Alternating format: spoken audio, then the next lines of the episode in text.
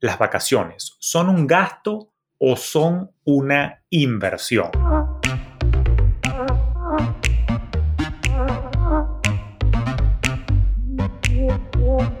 Acércate a las finanzas de manera simple y consciente para que tomes el control y disfrutes tu vida con intencionalidad. Soy Julio Cañas y esto es Despierta tus finanzas podcast. Un espacio con reflexiones, conceptos y tendencias para impulsar tu bienestar financiero en tus propios términos.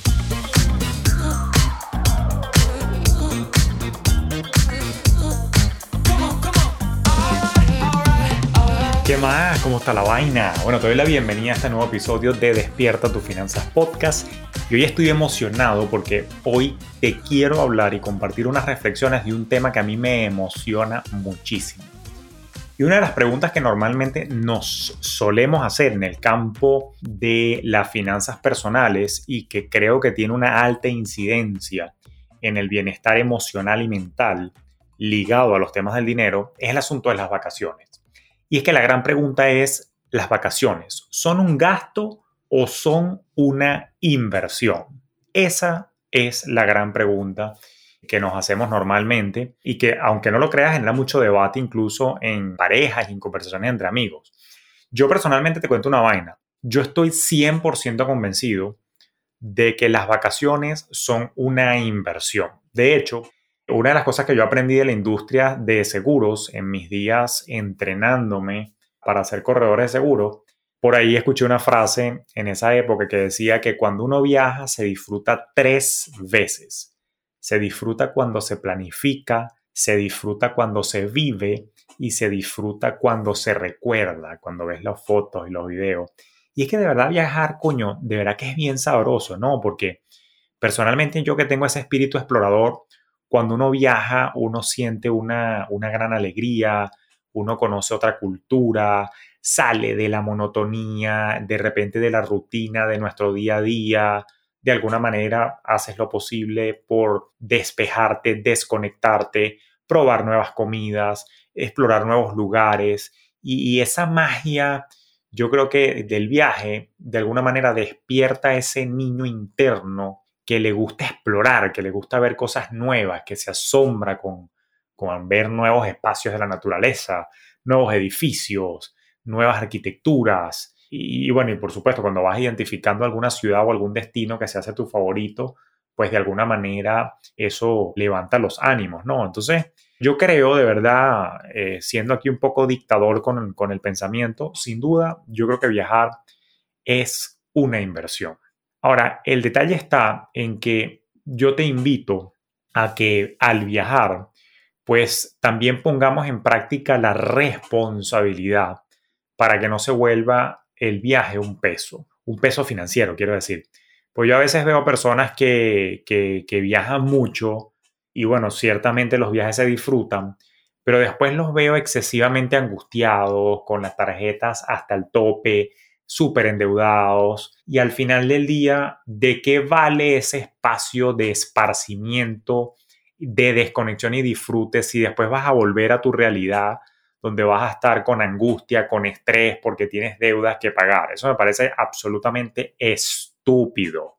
¿De acuerdo? Entonces, yo creo que es importante planificarse con tiempo y yo te voy a explicar, por ejemplo, cómo es mi proceso. Fíjate, dentro de mi definición de bienestar, dentro de mi definición de, de mi vida ideal, está, entre otras cosas, tener una vacación relativamente larga en verano, ok, cuando me refiero a verano, me refiero al, verano académico, cuando mis hijos no tienen clase, que están pasando de un grado a otro, que es muy distinto al verano efectivo, ¿no? Sobre todo si me estás escuchando desde el sur, que es diferente al norte. Me gusta tener una, una vacación un poco más corta en mi invierno. Normalmente tiene que ver otra vez por el ritmo del, del año académico de mis hijos, que tienen dos semanas de vacaciones en diciembre. Y por supuesto me gusta tener unas mini escapadas en los asuetos cortos cuando cae un feriado un lunes.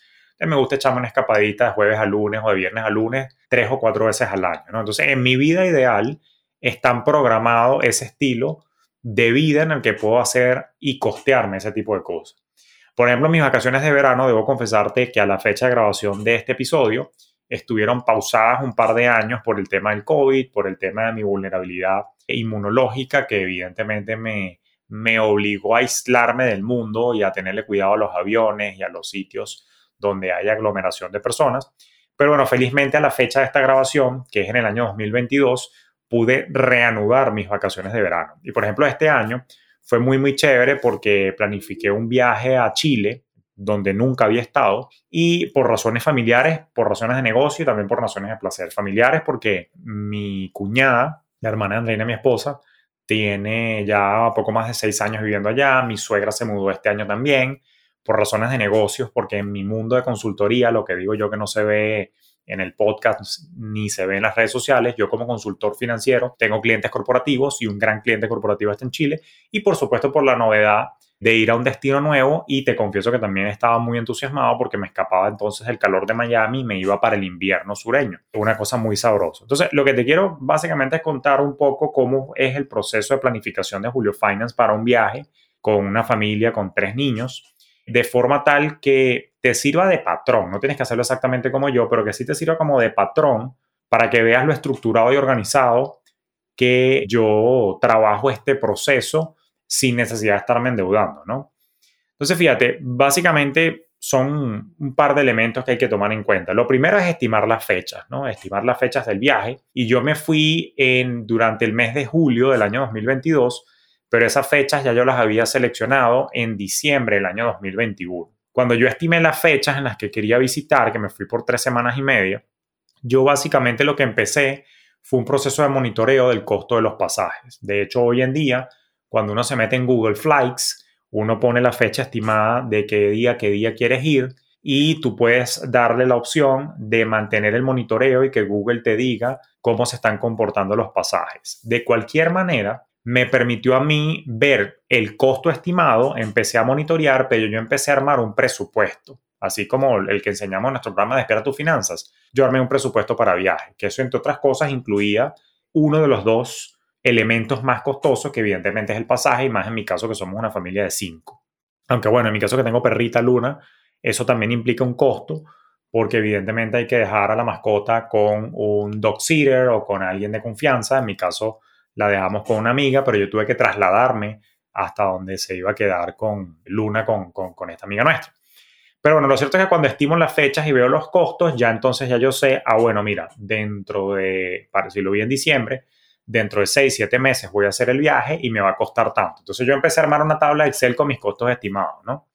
Evidentemente, una vez que tenía las fechas estimadas, yo empecé a explorar estadías. Entonces, inmediatamente, yo personalmente utilizo una página que se llama booking.com, además de Airbnb. Entonces, yo en booking.com vi cuánto me salía un hotel en Santiago de Chile, de entre las fechas que me iba a quedar, y también empecé a contrastar con Airbnb. Definitivamente, por un tema de practicidad, dinámica familiar y optimización de la inversión en el viaje, me convenía más un Airbnb, alquilar un apartamento a través de esta plataforma, porque no solamente el coste por noche era un poco más económico, sino también por el dinamismo del día a día, que, le comer en la calle, desayuno, almuerzo y cena, no solamente es más costoso, pero también es que es cansón y a nivel de salud estomacal no era lo más indicado. Entonces, la, la, onda es poder hacer, sobre todo si una estadía tan larga, como en mi caso era tres semanas y media, la onda era entonces alquilar un apartamento y evidentemente poder hacer un mercado y por lo menos hacer desayuno y algunas cenas en la propia casa. Entonces, eso me permitió estimar también el costo de esa estadía.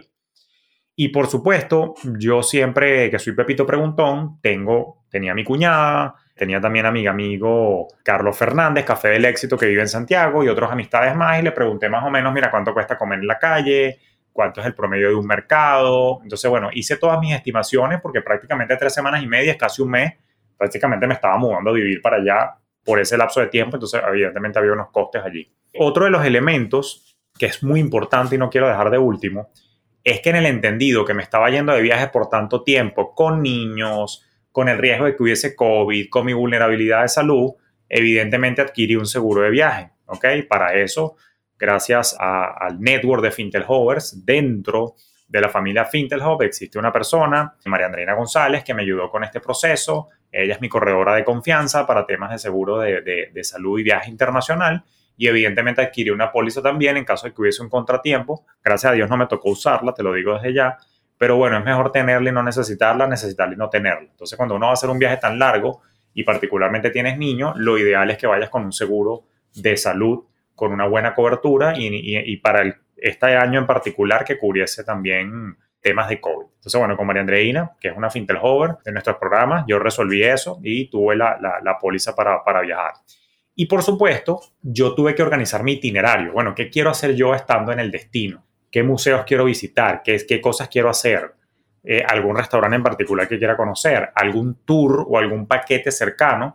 Y yo con tiempo ya yo sabía que yo quería ir a los parques de nieve, ya sabía qué museos quería visitar, sabía cuánto costaba, ya tenía el coste promedio de un restaurante. Naturalmente no iba con plan de shopping más allá de algunas prendas de vestir de invierno, que naturalmente viviendo en Miami no tengo, no tengo tanta indumentaria, además que ya tengo 10 años en Miami y la, indumentaria de invierno que tenía en Nueva York, pues simplemente ya no me queda o, o no la tengo disponible. Entonces, bueno, era el único plan de shopping. Pero también averigué el costo de los paquetes de paseos. Por ejemplo, en mi caso, además del parque de nieve que te acabo de mencionar, yo quería ir a, a Valparaíso, a Valpo, quería ir también a Viña del Mar, conocer los viñedos y bueno, yo averigüé con tiempo cuánto costaba todo eso. Total que me armé mi presupuesto y toda esta vaina la hice 6, 7 meses antes. ¿Por qué? Para yo poder entender, ah, bueno, mira, el viaje me va a costar tanto. Cuando yo tuve la figura ya completa de cuánto iba a ser el coste, empecé entonces a entender y a programar el flujo de caja del viaje. Ah, bueno, primero tengo que comprar los pasajes. Ah, bueno, los pasajes tengo que comprarlos tres o cuatro meses antes del viaje. Después tengo que reservar con tiempo la estadía. La estadía probablemente la tengo que reservar para que no se me, no, quedarme sin opciones por lo menos de uno a dos meses antes. Y evidentemente todo lo demás, bueno, el, resto de los gastos iban a ocurrir ya estando en el destino. Pero fíjate que yo hice una planificación, échale bola, de flujo de caja. O sea, yo proyecté cuándo tenía que hacer más o menos los pagos. Ahora, aquí lo importante y, una de las preguntas que, que me hacen mucho es, Julio, ¿ahorro para el viaje o lo financio?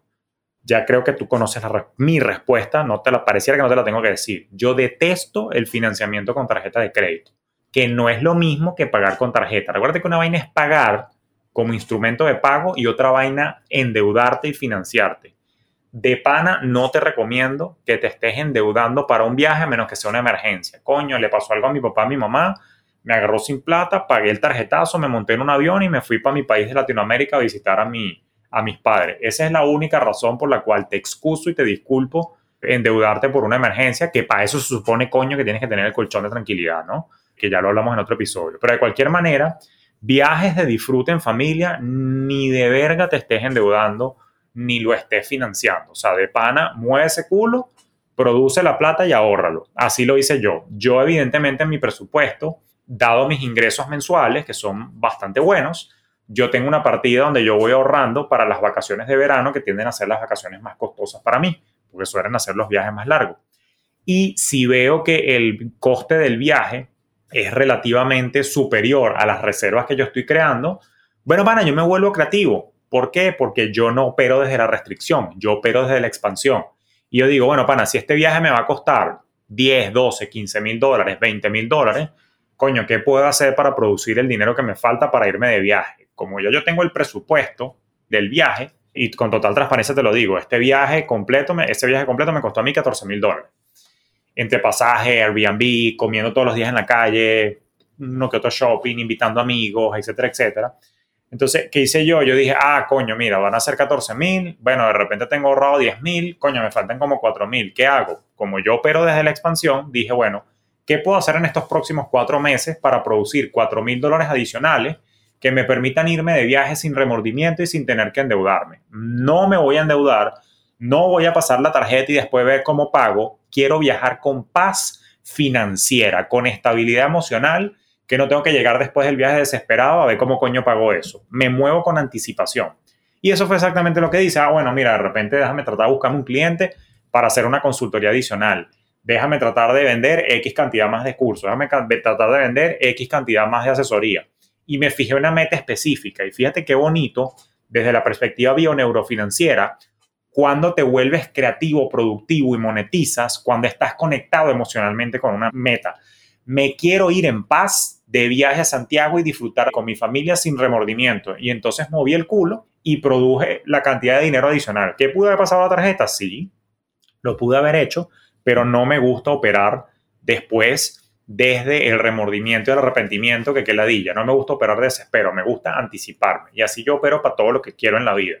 Coño, me quiero comprar una computadora nueva y de repente sé que la computadora me cuesta 3 mil dólares y no lo tengo a la mano, no me endeudo. Yo veo cómo coño produzco 3 mil dólares más y voy y lo pago. Entonces, bueno, fíjate qué interesante, que entonces mi recomendación es que planifiques con tiempo y veas cómo carrizo haces para entonces ahorrar y viajar desde la paz y tranquilidad de que tienes el dinero y no te estás endeudando. ¿no? Evidentemente, durante el viaje, uno tiene que preguntarse, coño, ¿cómo hago para evitar gastos extraordinarios? Bueno, normalmente yo lo que recomiendo es tener, si por ejemplo, si ya tú sabes que el viaje te va a costar X, trata de poner un colchón adicional de un 10% a un 15% adicional del presupuesto. Entonces, por ejemplo, si el viaje te cuesta 1000, trata de tener ahorrado 1100 o 1150, 10, 15% más por si acaso algún imprevisto que el único imprevisto que te puede agarrar fuera de base es que tengas un pedo de salud y tengas que ir a un médico o a un hospital y para eso proteges tus finanzas con un seguro de viaje, repito. Entonces, es importante que tomes eso en cuenta y que lo planifiques con tiempo. Entonces, fíjate qué interesante, volviendo al tema, yo estimé mis fechas, calculé y monitoreé, compré mi pasaje con tiempo, yo pagué, sí, mis pasajes con tarjeta, con mi tarjeta American Express, pero ya yo tenía el dinero. Entonces lo que hice fue que lo utilicé como medio de pago e inmediatamente pagué la tarjeta. Yo nunca me financié. Igual, cuando pagué el Airbnb, reservé, me cobraban creo que era un 20% de la reserva y el resto de la reserva me la cobraban más cercano a la fecha. Puse mi tarjeta American Express, pero no me financié. Yo, ya yo tenía el dinero y lo pagué. Y por supuesto, cuando ya estaba en el viaje, yo iba usando la tarjeta, pero a medida que usaba la tarjeta, yo la iba pagando. ¿Por qué? Porque yo no quería que en la fecha de corte saliera la superdeuda del monto, porque eso me afecta a mi credit score aquí en los Estados Unidos. Recuérdate que aquí en los Estados Unidos tú deberías, para tener un buen récord crediticio y un buen score crediticio, no deberías aparecer debiendo más del 20% de la tarjeta. Por suerte yo tengo unas líneas de crédito bastante amplias, razón por la cual ese monto que yo estaba usando para el viaje y para el gasto del día a día era muy inferior al 20%, pero aún así yo soy maniático con esa vaina y no me gusta salir debiendo en la fecha de corte. Entonces, a medida que yo iba pagando, cada 3, 4 días, yo, yo pagaba la tarjeta y la ponía otra vez en cero. Aquí un dato eh, aparte, es importante, por ejemplo, si vas a hacer viajes internacionales, que te cerciores que tu tarjeta de crédito no cobra fees por consumos internacionales. En mi caso, la American Express no cobra fees internacionales y yo particularmente utilizaba la tarjeta, valga la cuña, la tarjeta de Apple, que tampoco cobra fees internacionales, una tarjeta Mastercard. Y dependiendo del destino en que estés viajando, es importante que te cerciores cuál tarjeta es la más aceptada, porque por ejemplo en Chile yo no tuve ningún problema con las American Express, con Visa, con Mastercard, pero por ejemplo si tú vas a Europa, American Express no es precisamente lo más aceptado y famoso y probablemente te toque Visa y Master, pero es importante que tengas un producto o una tarjeta que no te cobre fees internacional porque si no te clavan. Ahora, más allá de eso, evidentemente, entonces, esta planificación con tiempo te permite a ti hacerte una idea, te permite operar desde la expansión, te permite a ti moverte con tiempo para saber cuánto tienes que ahorrar para poder hacer tu viaje con plena calma. Y evidentemente si hay algunos gastos extraordinarios, sobre todo quienes tenemos niños. O sea, típico que un niño de repente vea un juguete y aunque yo no soy precisamente de esos que miman o que están consintiendo en exceso a los niños, coño, es difícil que no les guste algo, un juguetito, un peluchito, una cosa. Y evidentemente, bueno, tú verás, dependiendo de cómo estés criando a tus hijos, a tu familia, ves que dices, a qué le dices que sí y que no, ¿no? Dependiendo de tus sistemas de, crianza, dependiendo de tu sistema de cuándo premias y cuándo no, cuándo compras un regalo y cuándo no. Pero bueno, siempre hay cositas. Y evidentemente, en mi caso, porque yo soy probablemente hombre, no quiero aquí estereotipar ni, ni ser sexista ni nada, pero se puede decir que desde la perspectiva de indumentaria, ropa, algo, probablemente mis antojos son nulos, pero bueno, típico que mi esposa de repente ve una prenda de ropa que le gusta, una bufanda, eh, unos zapatos, o en nuestro caso que bueno, lo único que sí, que sí tuvimos que comprar a juro la ropa de invierno, sobre todo para ir a la nieve, ropa que sea impermeable, los zapatos propios típicos para caminar en, en nieve, etcétera, etcétera, ese tipo de cosas se alquilan o las puedes comprar dependiendo de con qué frecuencia vaya. Pero lo cierto es que sí van a haber gastos extraordinarios para los cuales también pudieras más o menos hacer una estimación, mira, y un límite. Mira, pana, ¿sabes qué?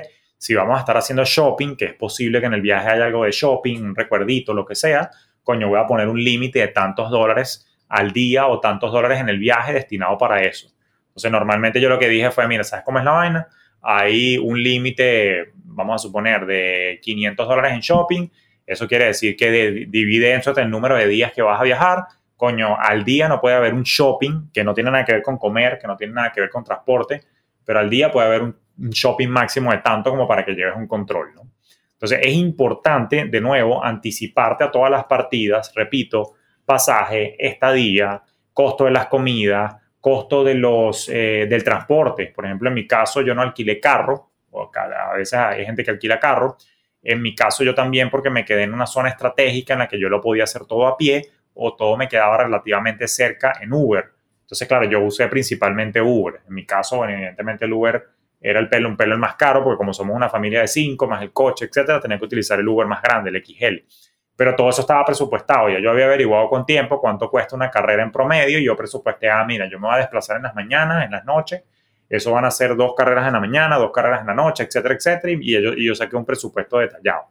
Aquí fíjate que la clave de todo lo que te estoy diciendo es la planificación. Aquí la clave es la estimación, averiguar con alguien que viva en la ciudad que vas a visitar o averiguar por internet y armarte entonces todo, todo ese presupuesto. Ahora, otra pregunta que me hicieron mucho por Instagram y que creo que vale la pena contestar acá es cuándo está bien darse un gusto para viajar, cuando estás en cuál situación financiera. Mira, como yo creo que las vacaciones son una inversión, más desde el punto de vista emocional, desde el punto de vista de que uno se siente, o al menos yo, lo digo por mí, yo me siento, yo me siento exitoso cuando viajo, exitoso desde el punto de vista de que yo, yo me crié con, con mi papá y mi mamá, tuve la dicha de estar con mi papá y mi mamá y nosotros viajábamos mucho por Venezuela y también, también hicimos varios viajes internacionales y para mí es un bonito recuerdo esos momentos en familia cuando viajo, razón por la cual forma este, es, un evento que está muy arraigado en mi definición de bienestar familiar, ¿no? O sea, al final del día, evidentemente, tiene una carga emocional positiva el viajar, pero también hay que ser responsable en cuándo lo puede hacer uno. Porque, por ejemplo, si tú estás recontraendeudado con tarjetas de crédito, si no te alcanza para cubrir tu coste de vida, tú no deberías estar inventando mucho. Esa es la realidad. Y yo entiendo, y te lo he dicho en otros episodios, que de repente, coño, no puedes recortar más y lo entiendo, pero tienes que mover ese culo para ver cómo carajo produces más dinero. Entonces, yo creo que está bien darse un gusto para viajar y es responsable cuando al menos no tienes deudas de tarjeta de crédito, cuando ya erradicaste la deuda tóxica y yo creo que cuando ya tienes por lo menos tres meses de colchón de tranquilidad, ya tú puedes decir que estás en una posición financiera en la que te puedes dar un respiro, en la que puedes invertir en tu bienestar, en tu entretenimiento y esparcimiento. A mí me parece que es responsable ya cuando ocurre eso uno, no tienes deudas tóxicas, dos, tienes al menos tres meses de colchón de tranquilidad. Ahí, en mi humilde opinión, tú haces lo que te da la gana con tu vida, pero en mi humilde opinión, como tu mentor, asesor y amigo, yo te digo que ahí es cuando tú tienes la moral financiera como para decir, ok, me voy a dar un gusto porque no estoy endeudado y por lo menos tengo ahí una reserva para por, si acaso. Entonces, eso es muy importante, que, que, lo, que lo hagamos, que operemos de la responsabilidad y de ahí la importancia de siempre entonces intentar producir más justamente para, para no vivir siempre restringido, sino nuevamente operar desde la expansión y que te puedas dar los gustos y que te puedas dar estos antojos de, explorar el mundo y de pasar un buen tiempo de calidad en familia más allá de la ciudad donde tú vives. Ahora, coño Juli, ¿qué hago mientras no puedo viajar? ¿Qué hago mientras estoy endeudado? ¿Qué hago mientras no tengo esos tres meses? Bueno, vas a tener que inventarte algo y, ponernos creativos con ese concepto que llaman staycation, o sea, tratar de ver cómo haces actividades al aire libre o actividades turísticas en la ciudad donde vives que de repente no sean tan que no sean costosas y no, no, no impliquen un gasto superior ni motivo de endeudamiento para ti. Yo porque, bueno, de repente para mí es fácil decirlo, porque de pronto vivo en Miami y para mí ir a la playa representa probablemente un costo de 8 dólares el estacionamiento dependiendo de la playa a la que vaya, hay otros que son, hay otros que el estacionamiento es más costoso, pero vamos a suponer que entre 8 y 25 dólares el estacionamiento, más la comida que tengo en la casa, compro unas agüitas, probablemente es una salida relativamente económica.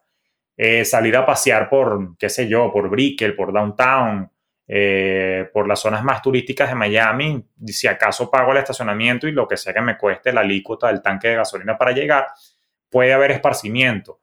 Existen otras estrategias, por ejemplo, te doy un ejemplo, aquí en, los Estados Unidos, valga la cuña, quienes somos clientes de Bank of America, tenemos el primer sábado de cada mes, creo que es una, una campaña que se llama Museum on Us. Y es que Bank of America te patrocina la entrada a un museo, a cada tarjeta viente.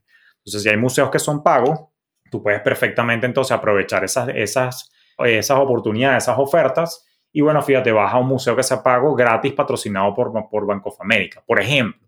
Hay, hay que ver qué opciones tiene, hay que ver este, eh, qué días del mes hay algo barato, hay dos por uno, etcétera, porque yo también entiendo que es difícil desde el punto de vista bioneurofinanciero, es difícil vivir sin esparcimiento, entretenimiento y actividades más allá de la cotidianidad cuando estoy tratando de salir de deudas y cuando estoy tratando de acumular el colchón de tranquilidad. Lo último que quiero es que, te, que, vivas de una manera eh, aislada y restringida en ese proceso, pero creo que con creatividad podemos ubicar actividades. Eh, siempre hay algún influencer, siempre hay alguna cuenta de Instagram que comparte tips de sitios que visitar en la ciudad que vives y probablemente hay un centenar de, actividades que pueden ser gratuitas o de bajo costo para por lo menos pasarla bien mientras te estás, mientras te estás estabilizando financieramente para luego visitar otros destinos. Entonces, evidentemente, pues, pueden haber múltiples tips de, cosas y hacks, etcétera, que de repente lo comparto con, en otro episodio. Pero por ahora lo que quería compartirte era el concepto de que yo sí quiero y creo eh, que viajar definitivamente es una inversión. Creo que viajar es deseable para la gran mayoría de las personas. Dificulto, salvo que, no sé, contadas excepciones, pero dificulto que alguien me diga que viajar no forma parte de su definición de bienestar y libertad. La gran mayoría coincidimos en eso, estoy seguro que tú también. Razón por la cual deseo que viajes. Quiero que viajes que jode pero que viajes con responsabilidad, que viajes de manera planificada, consciente, con un presupuesto bien calculado, bien intencional y que no pases por un proceso de endeudamiento, sino por un proceso expansivo donde desde la creatividad, buscando oportunidades de monetización, puedas con tiempo y anticipación crear el dinero, producir el dinero, ganarte el dinero que vas a destinar para ese viaje y así no lo disfrutes tres veces nada más al planificarlo, al, vivirlo eh, y, al recordarlo, sino o sea, potencies esa, esa, ese disfrute con el mero hecho de que no llegaste del viaje con, con deudas y con complicaciones financieras por el mero hecho de, viajar eh, por capricho cuando deberías viajar en absoluto placer y parte de ese absoluto placer de nuevo es no estar endeudado. Así que definitivamente quiero que inviertas en ti, quiero que inviertas en tu futuro, pero también quiero que inviertas en tu bienestar presente, también quiero que inviertas en tu bienestar y esto solo es posible si tenemos organización financiera y, e incrementamos la producción. Pero empecemos por poner orden en la PEA y como siempre te recuerdo que es posible para ti poner orden y hacer una optimización hasta psicológica de tu presupuesto para que puedas lograr todas tus metas y para ello podemos trabajar juntos de la mano en el programa Despierta tu Finanzas que está disponible para ti. Te dejo los links acá abajo en las notas de este episodio para que vayas ya mismo y aprendas a presupuestarte con inteligencia. Evidentemente, trabajar otros temas de la psicología del dinero, pero en esencia, cuando de viajar se trata, para que aprendas a optimizar tu presupuesto, para que apagues los gastos hormigas y para que veas que optimizando tu consumo en el día a día, capaz si te alcanza para viajar, pero estás derrochando el dinero en huevonadas en el día a día que ni te das cuenta, pero que cuando la sumas al final del año dices, coño, qué bolas, me gasté X cantidad de plata en tal cosa y de ahí pudieron haber salido los pasajes para mi viaje y ni me di cuenta porque era un gasto hormiga imperceptible. Vente al programa Despierta tus finanzas y optimiza ya para que puedas vivir en pleno y construir tu bienestar en tus propios términos. No me resta más por ahora que agradecerte, como siempre, por tu atención, por darme la oportunidad de acompañarte un ratito eh, compartiendo estas reflexiones, estos tips, estas ideas. Cuéntame qué te parece, comparte este episodio en tus redes sociales, escríbeme por mensaje directo, dime qué opinas. Y como siempre, si esto te dio valor, si esto te gustó, si esto está llenando de valor tus días, por favor, déjame un rating acá en la plataforma de podcast que me estés escuchando. Si me estás viendo y escuchando desde YouTube, suscríbete acá al canal y evidentemente seguirá, seguiremos en contacto pues para seguirte compartiendo otras reflexiones, tendencias, pensamientos, conceptos y teorías que te ayuden a seguir creciendo y disfrutando la vida, porque está bien, tiene que haber un balance entre bienestar y disfrute presente y bienestar futuro, pero hagámoslo con conciencia, hagámoslo con intencionalidad. Así que te deseo un próspero, productivo, pero sobre todo enfocado día para que le eches un ojito a ese presupuesto y planifiques bien tu próximo viaje. Convierte tu vida en un viaje y disfrútala tres veces. Te quiero mucho, nos escuchamos en un próximo episodio.